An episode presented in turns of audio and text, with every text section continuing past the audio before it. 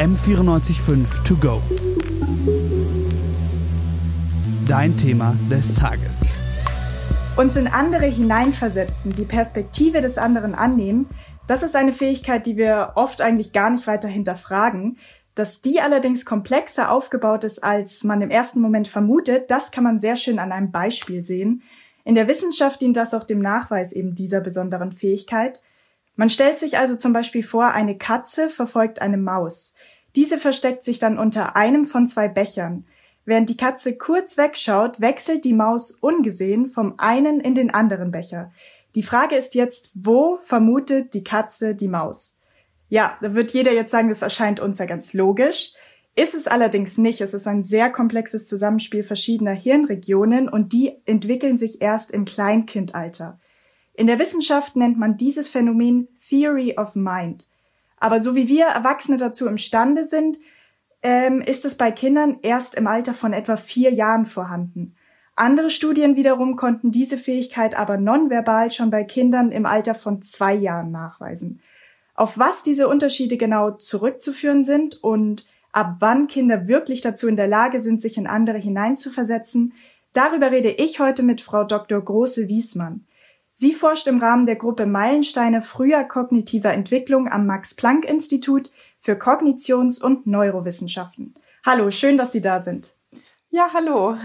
Könnten Sie sich kurz vorstellen, was Sie machen und wie Sie überhaupt zur Neurowissenschaft gekommen sind? Ja, sehr gerne.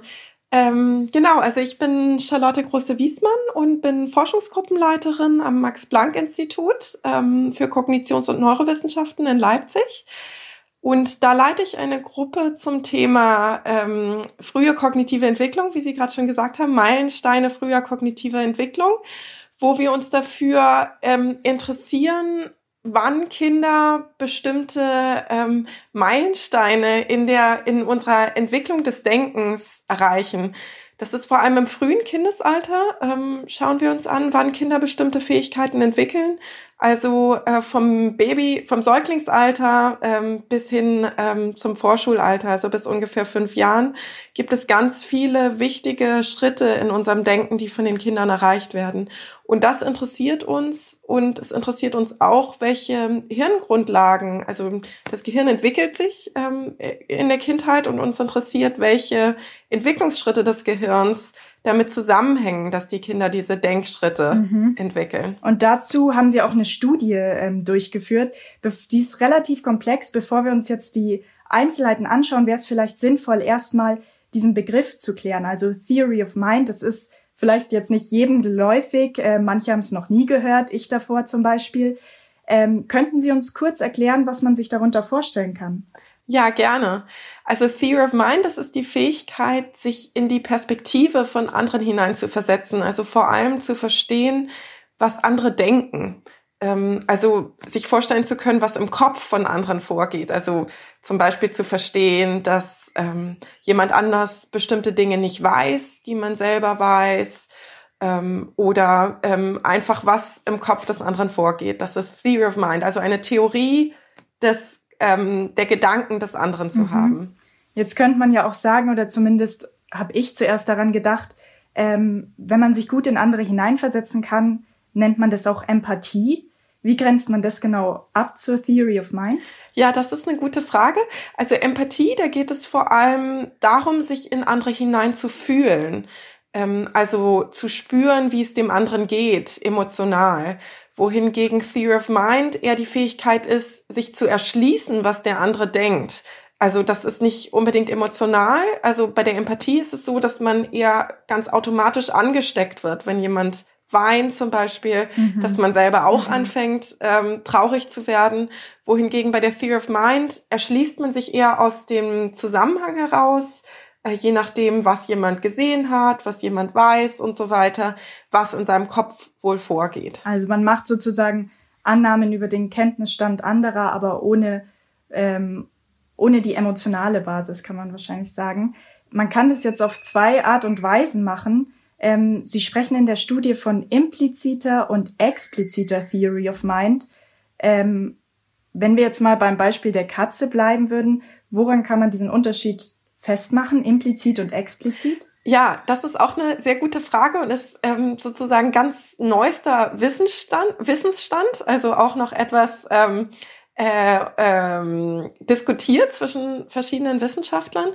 Ähm, das ist so, ähm, also bei dem, bei dem Beispiel der Katze wäre es jetzt so, also das ist eine Unterscheidung, die kommt aus der Entwicklung. Die liegt darin, dass ähm, vierjährige Kinder ähm, ganz äh, klar darüber reden können, was die Katze da sieht und was sie deswegen denkt und wie sie deswegen handeln wird. Also die können das beschreiben. Die können sagen, die Katze hat gar nicht gesehen, dass die Maus von der einen zur anderen ähm, äh, Kiste gewechselt ist und deswegen weiß sie das nicht. Also die benutzen auch Wörter wie sie weiß das nicht oder sie denkt, dass die ähm, mhm. Katze in der anderen Kiste ist mhm. und deswegen wird sie in der ersten Kiste suchen obwohl die Maus jetzt schon in der anderen ist. Also das können äh, Vierjährige so beschreiben. Und wenn man sie fragt, ja, und wo sucht die Katze jetzt, dann geben sie die richtige Antwort. Wohingegen Dreijährige das noch nicht können. Und das ist das, was wir explizite Theory of Mind nennen. Also das, ähm, das explizit beschreiben zu können in Sprache, also angeben zu können, wo sucht die Katze jetzt und was denkt die Katze. Ähm, wohingegen ähm, es so ist, dass jüngere Kinder auch schon eine bestimmte Fähigkeit haben da in dieser Aufgabe, obwohl sie falsch antworten, wenn man sie fragt, ähm, wo die Katze hingeht, schauen sie mit ihrem Blick schon in die richtige Richtung.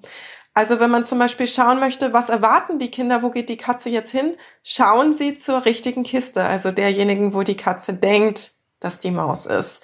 Ähm, sie können das aber noch nicht in Worte fassen. Und deswegen, weil sie mhm. dieses ähm, scheinbar implizite Wissen, das in ihrem Blickverhalten und in ihren ähm, nichtsprachlichen Erwartungen schon da ist, nicht in Worte fassen können.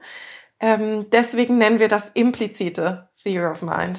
Jetzt könnte man ja aber aus dem Blick theoretisch schließen, dass auch Kinder im Alter von zwei Jahren schon dazu imstande sind, Annahmen über den Kenntnisstand anderer zu treffen. Ähm, kann man das auf Tiere auch übertragen? Also auf die würde sich ja zum Beispiel auch diese ähm, implizite Theory of Mind anwenden lassen, weil sie ja nicht ähm, dazu imstande sind, sich zu äußern. Ja, absolut. Und das ist auch schon gemacht worden.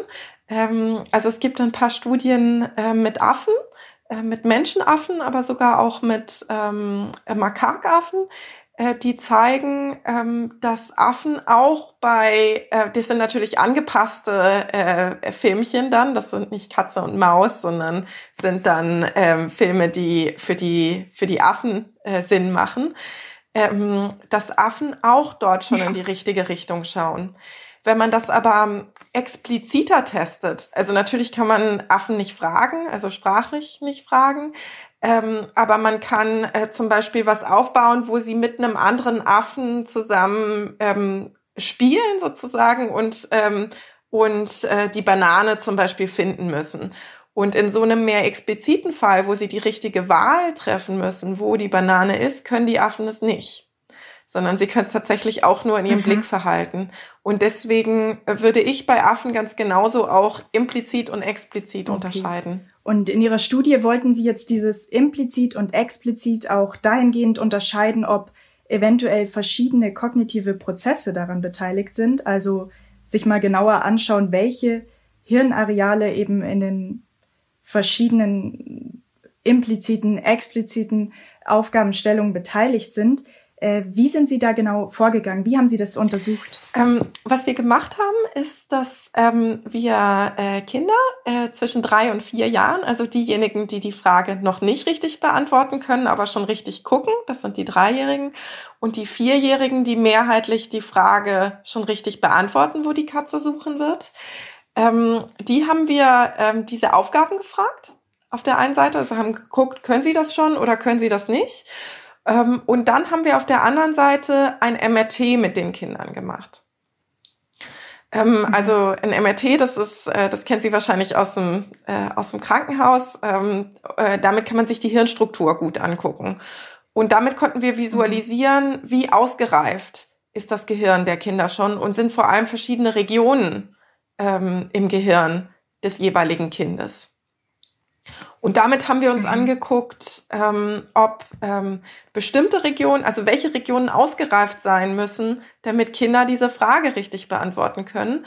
und auf der anderen Seite, welche Regionen ausgereift sein müssen, damit die Kinder an den richtigen Ort schauen. Und da hat sich herausgestellt, mhm. dass es verschiedene Regionen sind. Also, dass wir tatsächlich richtig lagen mit unserer Annahme, dass implizite und explizite Theory of Mind nicht das gleiche ist. Okay. Und Sie haben das jetzt äh, festgemacht an verschiedenen, äh, Sie nennen das Brain Markers.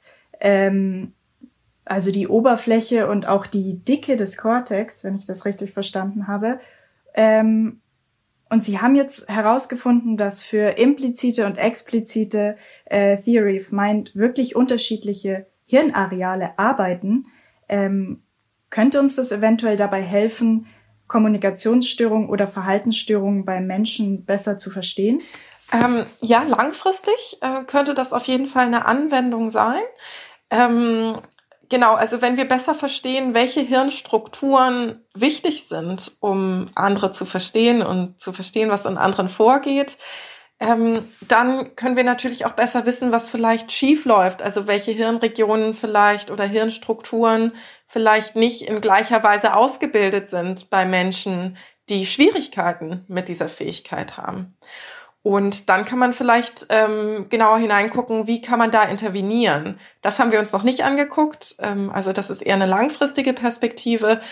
Ähm, aber dann könnte man zum Beispiel gezielt gucken, äh, wenn ich jetzt mit dieser Person ein Training mache, dass sie lernt, darüber nachzudenken, was in anderen vorgeht und was andere Menschen denken und sich in andere hineinzuversetzen, ob diese Hirnstrukturen dann ähm, entsprechend, ähm, entsprechend dicker werden, also der, der Cortex, ob der dicker wird und größer wird, ähm, wenn, ähm, wenn man diese Fähigkeit mhm. trainiert.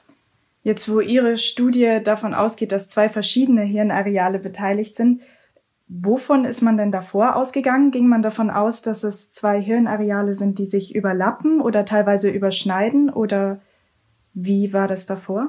Ähm, davor war das äh, ehrlich gesagt ein großer Streit zwischen, oder Streit, eine große Diskussion zwischen Wissenschaftlern, ob diese zwei Prozesse jetzt das gleiche sind oder es unterschiedliche Prozesse sind. Also ob es so sein könnte, dass vielleicht die Vierjährigen einfach, die Dreijährigen einfach die Frage noch nicht richtig verstehen, dass sie zwar eigentlich genau wissen und genauso darüber nachdenken können, was jemand anders denkt, ähm, wie wir das tun als Erwachsene, ähm, oder ob da wirklich was anderes sie noch behindert. Ähm, und mhm. ähm, genau, also wenn es wirklich so wäre, dass sie einfach nur die Frage nicht verstanden hätten, dann hätten wir andere, dann hätten wir die gleiche Hirnregion gefunden für diese frühe Fähigkeit und die späte Fähigkeit und dann vielleicht noch gefunden, dass zum Beispiel Sprachregionen wichtig sind, um dann die Frage auch tatsächlich richtig zu beantworten.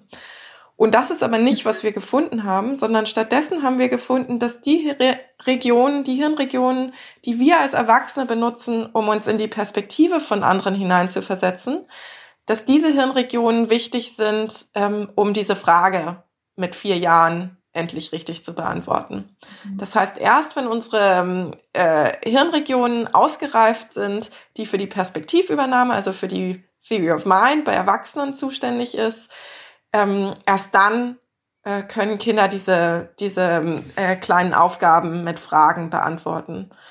Äh, wohingegen ähm, die, diese frühe Fähigkeit mit dem Blickverhalten auf einem ganz anderen Hirnnetzwerk beruht und ganz anderen Hirnregionen. Ähm, und das spricht eben dafür, dass das unterschiedliche Prozesse sind. Also dass die ähm, Kleinkinder eine andere Strategie haben, um in die richtige Richtung zu gucken. Vielen Dank für die Einblicke in Ihre Studie und auch in unser Gehirn. Dankeschön.